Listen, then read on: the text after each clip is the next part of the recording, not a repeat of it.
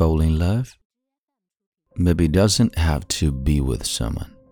Fall in love with music, art, dancing in the dark, car rides at 1 a.m., the glistening of the stars, the colors of the sun as it rises, the smell of flowers, the feeling of adrenaline that takes over your whole body and suffocates your lungs with joy. Good friends who bring out your best, silence, noise, Fall in love with the little things that makes you feel most alive and find purpose. Fall in love with life. 这里是英语美文朗读，我是孟飞 Phoenix，我们下次再会。